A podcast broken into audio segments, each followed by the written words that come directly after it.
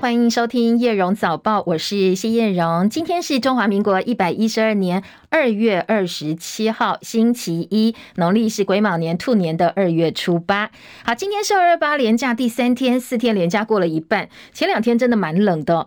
今天清晨还是偏冷，我大概看了一下哦，气象局的网站，今天清晨因为辐射冷却的关系，平地最低温在台南后壁区只有八点二度。好，白天就可以慢慢天气回暖，可以比较期待像对稳定的天气哦。详细的天气提醒呢，我们还是要连线请教中央气象局的预报员。今天呃，在我们线上的是预报员陈秀小姐。今天白天开始冷气团减弱，所以各地的温度会逐渐回升。那预计呢，北台湾高温可以回升到十八至二十度，其他地区普遍都在二十度以上的高温哦。高雄跟屏东可以来到二十三到二十五度的这个温度，感受上各地都是比较舒适的。那水汽方面呢，也只有在大台北的山区，还有东半部地区，偶尔会有一些比较局部短暂的这个降雨哦。其他地区都是以多云到晴的天气为主。海面上的风浪，今天仍然要留意桃园至云林，还有恒春半岛沿海空旷地区以及东南部。澎湖、金门、马祖以及绿岛、兰屿，容易有八到九级的强阵风，临近海域也有较大的风浪。如果到临近海域活动的话，要注意安全哦。那这样子的天气呢，预计会持续到周二、周三。到了周三的晚上之后，才会有另外一波东北季风逐渐增强，天气都是水汽偏少，只有迎风面的东半部地区、大台北山区偶尔有一点点零星雨。以上资料是由中央气象局提供。那谢谢一秀提醒，提供给大家参考。今天白天的温度会回升，那温度大概可以回到二十度左右，而且降雨会趋缓。不过接下来呢，把握这两天再来还会有天气变化哦。本周天晴，但是日夜温差大，留意温度方面的一些改变。讲到今天二二八连假第三天，高工局也特别提醒路况，因为国道会比前两天更塞，北向交通量是平常年平均的一点四倍。有一些建议哦，大家可以参考一下。高公局建议用路人西部国道北向的话，南部地区要在早上九点钟出发，中部地区呢十二点之前出发。而国五的西呃，在国道五号北向用路人也是建议早上九点钟出发，避开车多路段，节省大家宝贵时间。根据高公局的国道即时路况显示，昨天晚上国道五号还在塞，时速低于四十公里。深夜十一点五十分，国五北向宜兰到头城的车速大概也只有五十公里，已经快要十二点了，还是只有五十公里哦。而雪穗头城到平陵只有三十六公里。苏花路廊还算顺畅，但是呢，公路总局说，北返车潮今天中午之后就会涌现了，估计要到晚上之后才会缓解。真正北向的尖峰则是落在明天连假最后一天，全天估计达到一万五千八百辆，而且车潮是中午之后会出现，一直到深夜才会缓解。还是要提醒，有一些疏解路况的措施要特别注意，像连假期间每天凌晨零点到五点，国道全线是暂停收费的。国五的新竹系统到燕巢系统，单一费率再打八折收费。连假期间每天会增加开放路肩的时段啦，还有路段供小型车行驶，用路人也可以呃这个多多利用。好，再来关心一起不幸的消息。屏东县消防局第四大队消防安检人员昨天支援恒春水泉十八公墓杂草火警的时候，被没有停稳的水箱车碾压，所以脏器受损，损及血胸。家属在昨天晚间快要十点钟同意不再急救，维持生命征象回家。这位消防队员，民国一百零三年毕业之后，就在恒春消防分队服务，而今年的一月刚刚调到大队任职安检人员，而且不久前才新婚。不过昨天呢，就传出了他被水箱车碾压，最后呢是维持生命征象回家。渔业署表示，接到摩里西斯证实，在该国海域找到了高雄籍的渔船连生发翻覆的船体，但是现场没有看到船员的踪迹。接下来会继续协调摩里西斯还有附近海域作业的友船，来帮忙找寻失踪的十六名船员。目前这十六个人生死未卜。好，继续提供这则新闻可能会让人有一点点不舒服，所以提醒大家，如果现在在用早餐或者是旁边有小朋友的话哦，可以稍微斟酌一下，要不要暂时跳过这两分钟的收听。好，这是有关香港名媛蔡天凤遭前夫一家杀害分尸案件。调查人员经过翻找呢，在汤锅里头找到了头颅，警方初步判定头颅还算完整，不过上面的头发啦、头骨通通被煮干净，疑似有遭到敲打、击打的痕迹。这凶手呢，研判似乎是打算把头骨给击碎。随着案件调查，前夫一家人的行为让许多的网友说头皮发麻哦。现在案件还在调查当中，详细的案情那还要等检方跟警方进一步的见识之后才能够确定。好，这起案子，二十八岁邝姓前夫一家人设有杀人重嫌，前夫邝港志跟他的哥哥、爸妈加起来四个人，通通被警方逮捕。警方以谋杀罪起诉了六十五岁的这个名媛的前公公，还有三十一岁前大伯。而前夫邝姓男子落网之后呢，说他身体不舒服，现在在医院治疗当中。至于死者留下的四名子女，现任丈夫承诺会照顾好所有的子女。目前警方掌握的犯案过程，凶手一家跟死者是因为死者想要卖房子，所以双方有一些争执。前夫一家可能是贪图庞大财产才萌生杀机，而死者是一开始在车上被前夫打晕之后，然后前夫父子三人协力分尸，前夫的公公开车弃尸。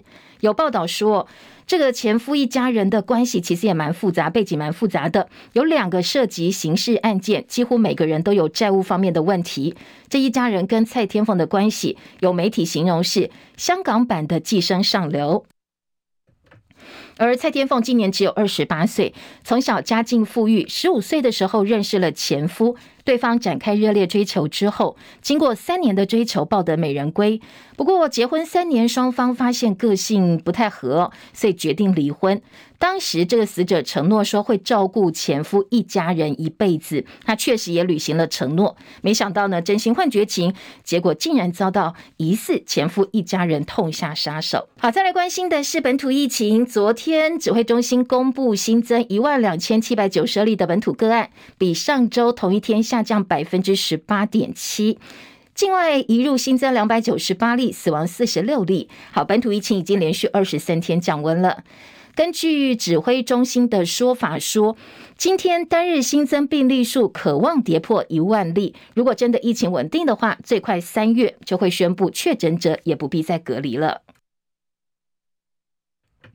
美国《华尔街日报》今天独家披露，美国国家情报首长海恩斯办公室对一份二零二一年的报告做出了更新，而这份主要是提供给美国白宫跟国会主要议员的机密情报。好，这个情报显示说，美国能源部最新的结论是，新冠疫情可能是实验室泄漏病毒所引起。先前呢，能源部对于新冠病毒到底是怎么出现，并没有定论。不过现在已经加入了联邦调查局 FBI 的行列。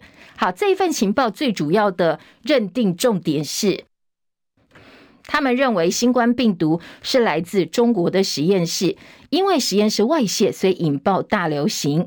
这份报告说，能源部的结论是最新情报的产物，意义重大，因为该机构拥有大量的科学专业知识，负责监督美国国家实验室的网络。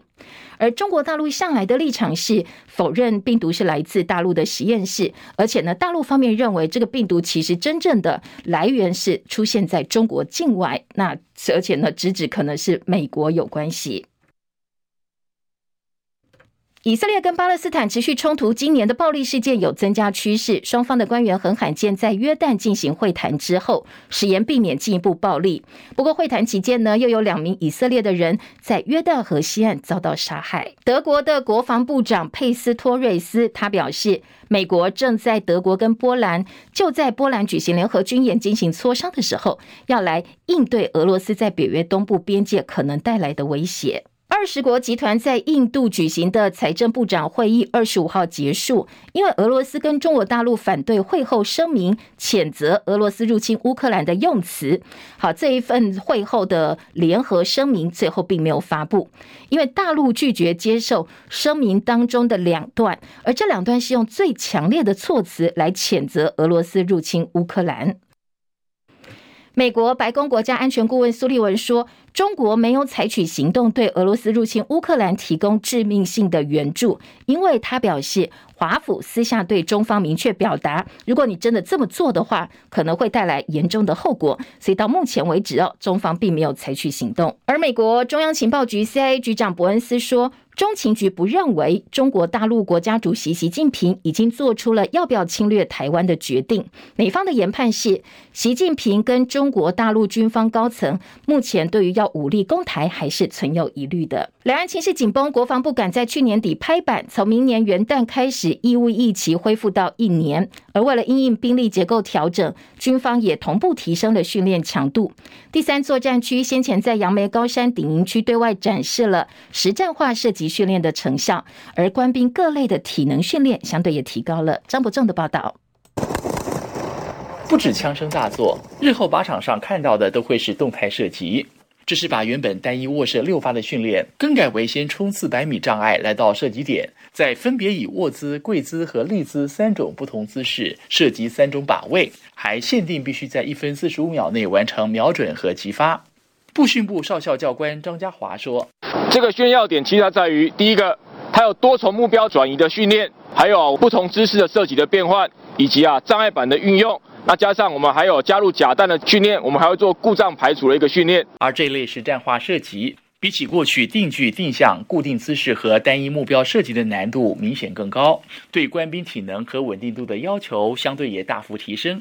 陆军两幺炮指部炮五营上士汤宇富表示：“你要进之后，就是快速移动之后的呼吸，要马上做到静下来的动作，不然在射击的时候会很不稳定，会瞄不到靶。为求体能达标。”军方也设计以伏地挺身、哑铃、杠铃和短距离折返跑、深蹲及负重训练，分别锻炼官兵的上肢、下肢和心肺功能。好，连假第三天，欢迎大家哦，继续来关心国内外大小事。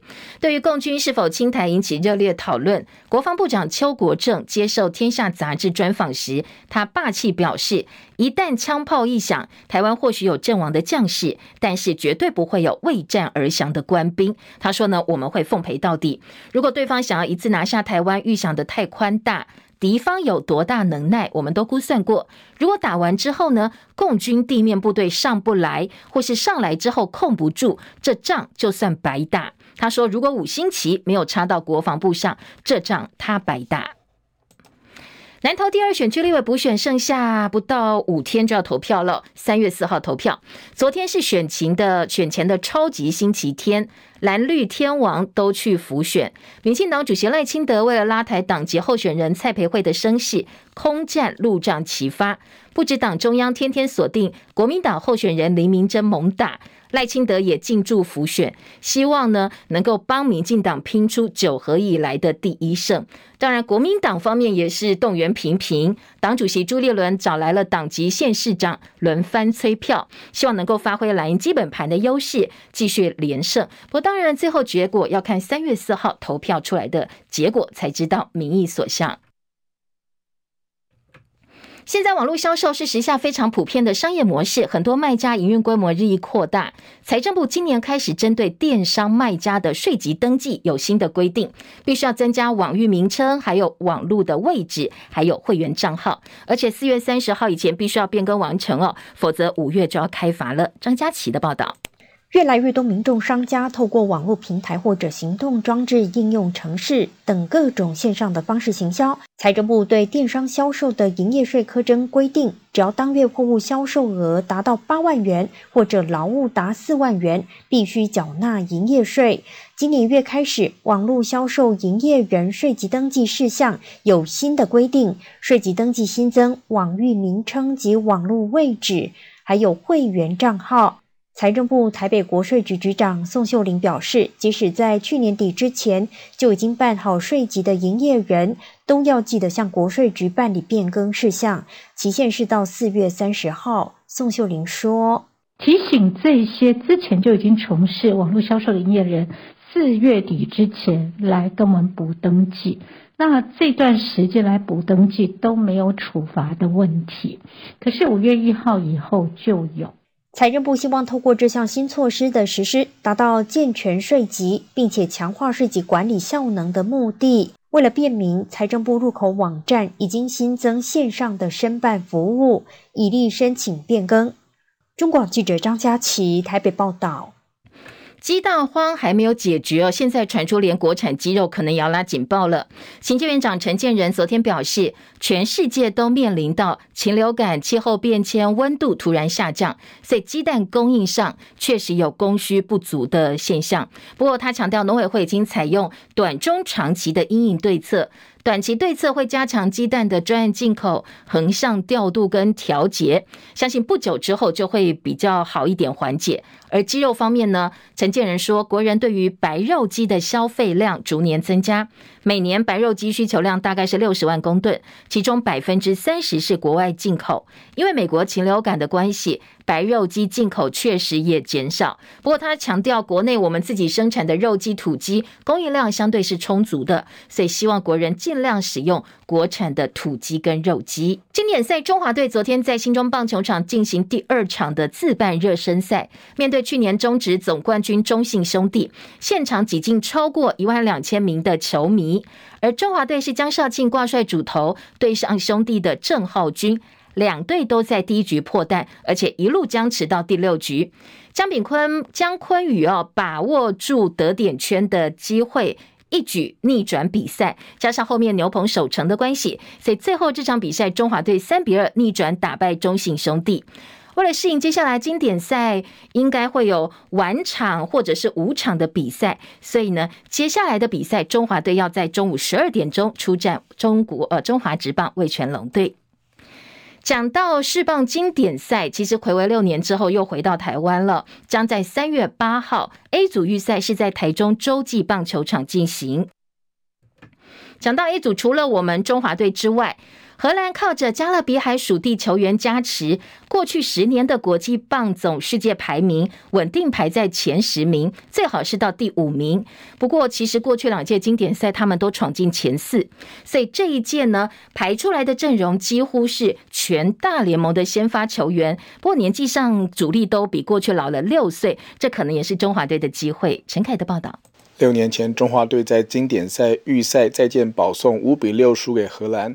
当时荷兰的先发内野博盖尔兹、西蒙兹、格瑞吉欧斯跟舒普六年后也都还在大联盟打球，只是身价有涨有跌。博盖尔兹刚跟教士签下十一年两亿八千万的合约，而六年前还是洋基先发游击手的格瑞吉欧斯，去年被费城人释出后还没有新的合约，但内野仍然是荷兰最突出的亮点。连三年在大联盟出赛的捕手壮普则稳坐先发。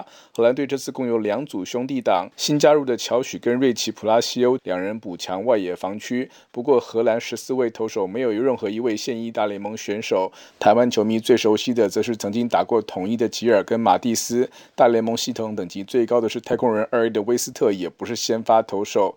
只有一位左投杭丁顿可能不足。荷兰的总教练是太空人的打击教练穆伦斯，投手教练则是大联盟史上三振数排第五的名人堂成员布列文。另外五度大联盟明星琼斯是首席教练。荷兰队这次把南韩当成主要的靶子队，将在三月三号抵达台湾参加官办热身赛。中广记者陈凯报道。好，每年二月底到三月初是樱花时节，很多人想要去赏樱哦。我们记者李明朝要建议大家可以规划到桃园北横知名的赏樱景点朝圣，同时也可以规划一趟北横骑自行车之旅。李明朝的报道。桃园市北横拉拉山区域已进入樱花季节，根据桃园市风管处分析，最适合赏樱的时间，目前一直到三月份。二八有四天连假，可以全家体验，不用出国就能观赏到樱花美景。除了赏樱、吃美食，拉拉山巨木区千万不要错过。走进巨木区，好好享受大自然的森林浴、芬多精以及丰富的生态。风管处服务推广课洪茂从课长说：“盛名远播的拉拉山一向是国人赏樱的首选之地。民众前往拉拉山赏花之余，除了可沐浴在樱吹雪的粉龙山景之外，还能顺道停留巴陵地区的崖边观景台。”遥望山龟戏水，并于上巴陵部落品尝美食后，前往拉拉山巨木区，仰望史诗级的壮阔奇景，漫步在千山神木群之中。另外，从拉拉山回程的途中，可以顺道至罗浮温泉泡汤，让平日积存的压力释放。中广记者李明朝在桃园报道。好，有一千万，你要不要领呢？财政部昨天晚间在脸书提醒，去年九月到十月的发票还有三张千万奖没有人领哦。最低消费额是一百零五块，在台北市三重买摩斯。好，如果有类似消费经验，赶快想一想发票在哪里哦。最后的期限，领奖期限是今年的三月六号，就下礼拜一。所以提醒大家，开心放假之余呢，想一想自己家里是不是还有没有兑奖的发票，千万不要跟。跟千万大奖擦身而过了，好听。中广早报新闻，好，连假期间，当然因为政府机关都没有上班，所以平面媒体呢，今天主要的头版头条，大家焦点不太一样。呃，头版新闻也都有非常非常多元的主题，所以我们直接来听听看哦，各个报纸在头版跟内页有哪些重点新闻的分享。先听到的是《中国时报》，今天《中国时报》的头版头条，我们来看一下大标题。好，来听一下哦。说国内学者认为麦卡锡来不来是美中台角力的结果，两岸双向互动应该为应该是政府的努力方向，应该为政府的努力方向。今天的《中国时报》呢，它其实是因为大陆现在在开两会，周六正式登场哦，马上三月四号还没有开，三月四号就要登场。大陆国家主席习近平会正式迈入第三任期，明年初又有台湾总统大选，所以两岸关系备受瞩目。大陆学者说，今年台海局势还有很多变数。陆方紧盯赖清德的两岸路线跟论述，对于美国众议院议长麦卡锡到底会不会访问台湾，北京方面深感忧虑。不过，台湾学者认为，相较去年裴洛西访问台湾，是导致台海紧张局势升级的因。今年如果麦卡锡真正访问的话，将会是美中台三方互动的果。好，一个是因，一个是果，因果关系。担任民进党党主席的副总统赖清德自称是务实台独工作者，多次抛出和平保台取代抗中保台。上海东亚研究所助理所长包成科他接受访问的时候说：“不管口号再怎么改，如果赖清德台独路线不改的话，大陆就不可能跟他打交道。当然，不打交道，两岸就不会有所谓和平可言了。”他认为大陆对台湾的政策很明确。就是不能够台独，不能够容忍台独势力。而国民党热门的总统候选人侯友谊、包成科怎么看呢？他说呢，侯友谊在两岸问题上没有太多论述，现在回答都是务实啦，处理新北市政。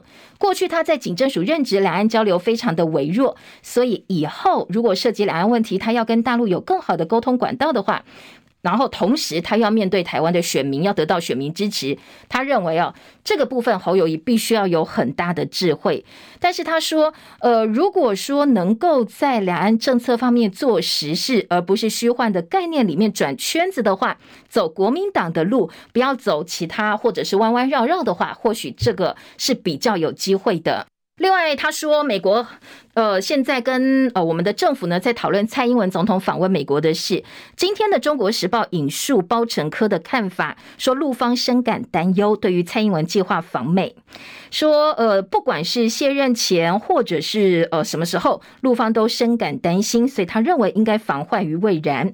至于麦卡锡访问台湾这件事情，他说北京当然还是会大动作反制，不过都在各方预期当中了哦，也不会产生太大或者战争之类的后果。这是今天《中国时报》哦引用了包成科的说法来看一看目前一些呃美中台最新的话题。内页新闻今天的中时三版。大标题是资深媒体人赵少康的看法。他说呢，两岸共打陆氏善意，绿营应该善用机会，如同送民进党大礼，呼吁开放小三通十六个直航点，良性互动，创造交流契机。绿营方面呢，绿营立委肯定支持。好，这个影子是台南学甲八八枪击案，两名主嫌在大陆落网，从厦门被押解回台。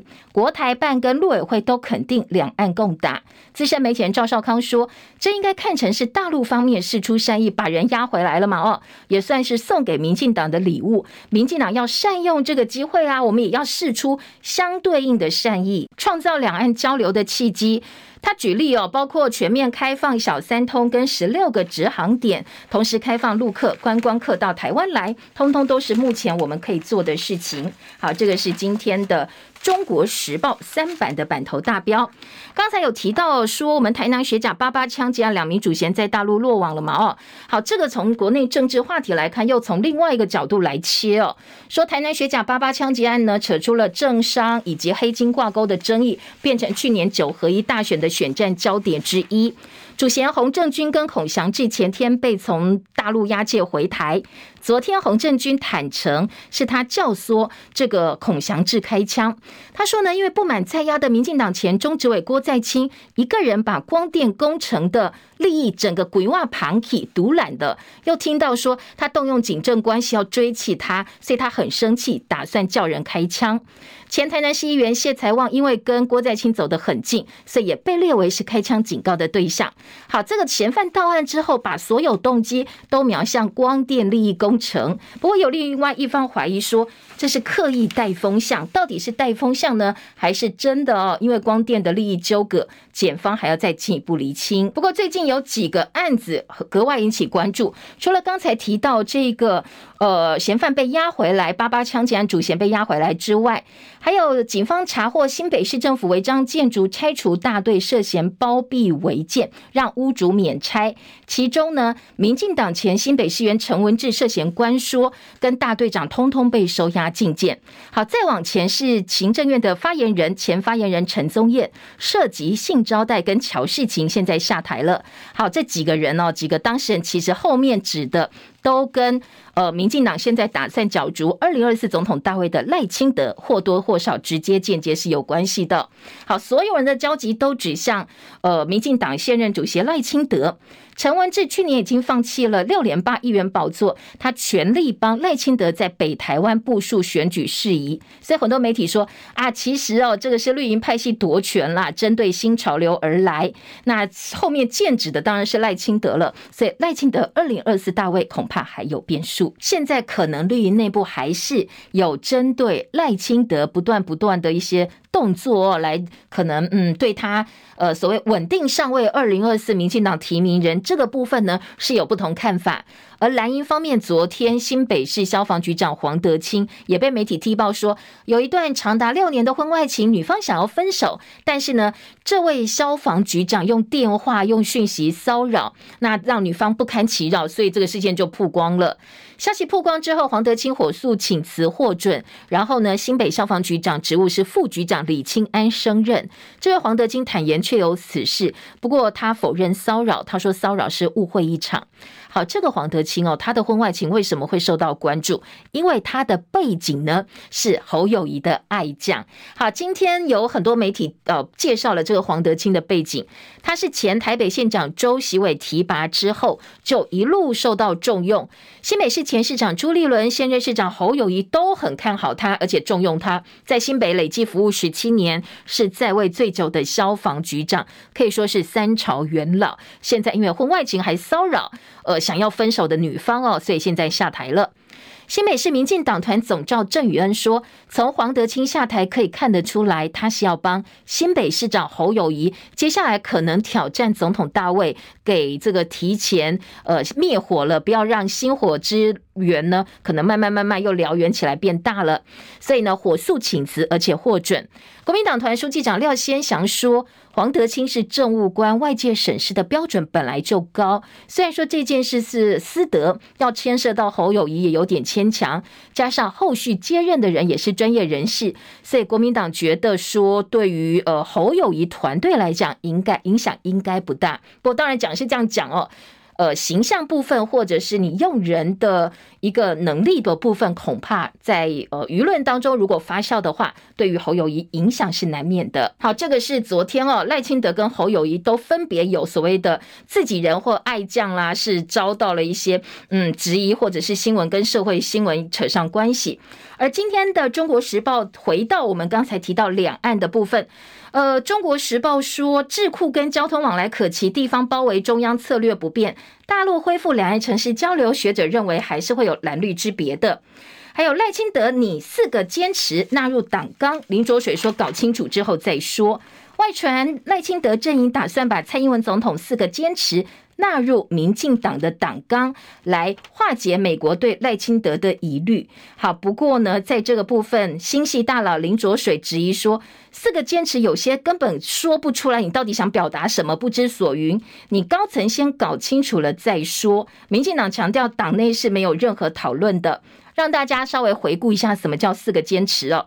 是蔡英文二零二一年国庆演说的时候提出来的，包括坚持自由民主的宪政体制，坚持中华民国跟中华人民共和国互不隶属，坚持主权不容侵犯并吞，坚持中华民国台湾的前途必须循全体台湾人民的意志。好，今天记者周玉祥特稿说，英系布局后路，一朝破赖低头。好，中国时报记者说。民进党靠认知作战、以美论打击抹黑国内反对声音。最近呢，国内还有一赖论，这个赖当然是赖清德，说呢，美国不信任赖清德的务实台独的主张，甚至要蔡归赖随，让赖吞下四个坚持。所以忠实的说法是，外界质疑蔡英文人马想要靠移招来布局后蔡英文时代，好逼赖清德必须要被迫听蔡英文的主张，或者是顺从蔡英文的主张。这是中国时报今天三版的看法。另外一个点呢，则是晶片对决台湾观点，尹启明说没有赢家。这是美中科技大战，台湾半导体被卷入选边站游戏之际，前经济部长尹启明下个月要推新书《晶片对决》。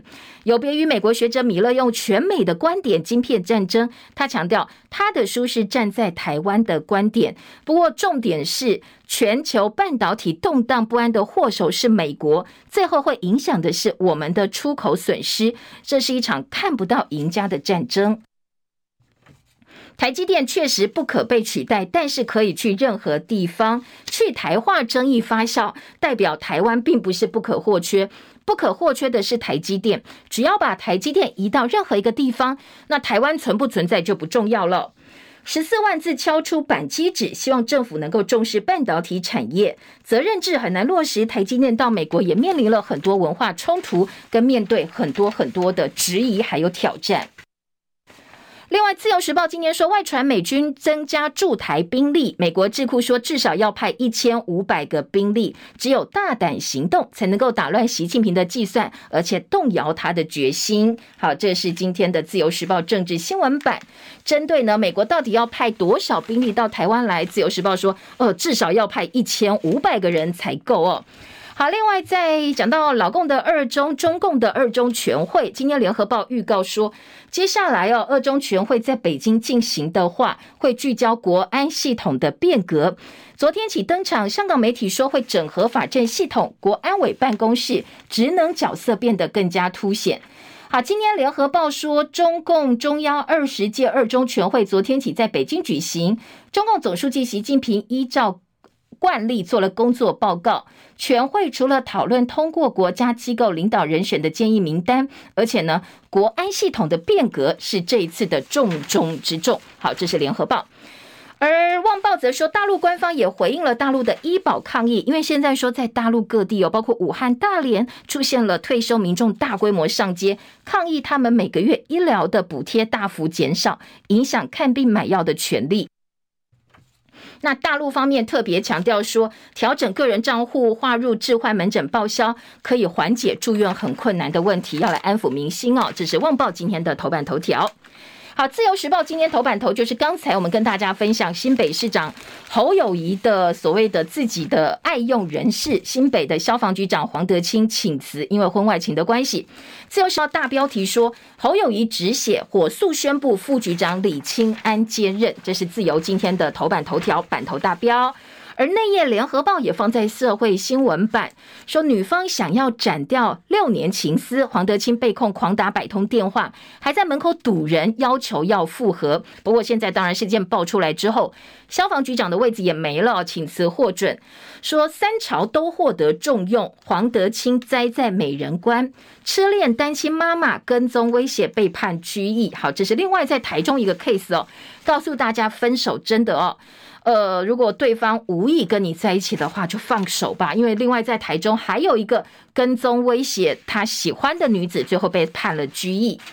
今天在政治焦点版呢，《自由时报》三版说，南投浮选是总统级的助选员拼场，因为南投立委补选已经开始倒数计时了。赖清德陪蔡培慧参商，侯友谊跟林明珍一起拜票。蓝绿都想要拿下这一席哦，至少是一个宣示性的意义。蓝绿都有指标性的意义，所以今天把昨天的蓝绿方双方的动员呢，放到了版头政治版的版头。中国时报也说，立委补选黄金周日，侯赖南投交锋。那侯友谊大赞林明溱从政经验充足，赖清德跟陈建仁是联手要来拉抬蔡培慧。好，今天的早报啊。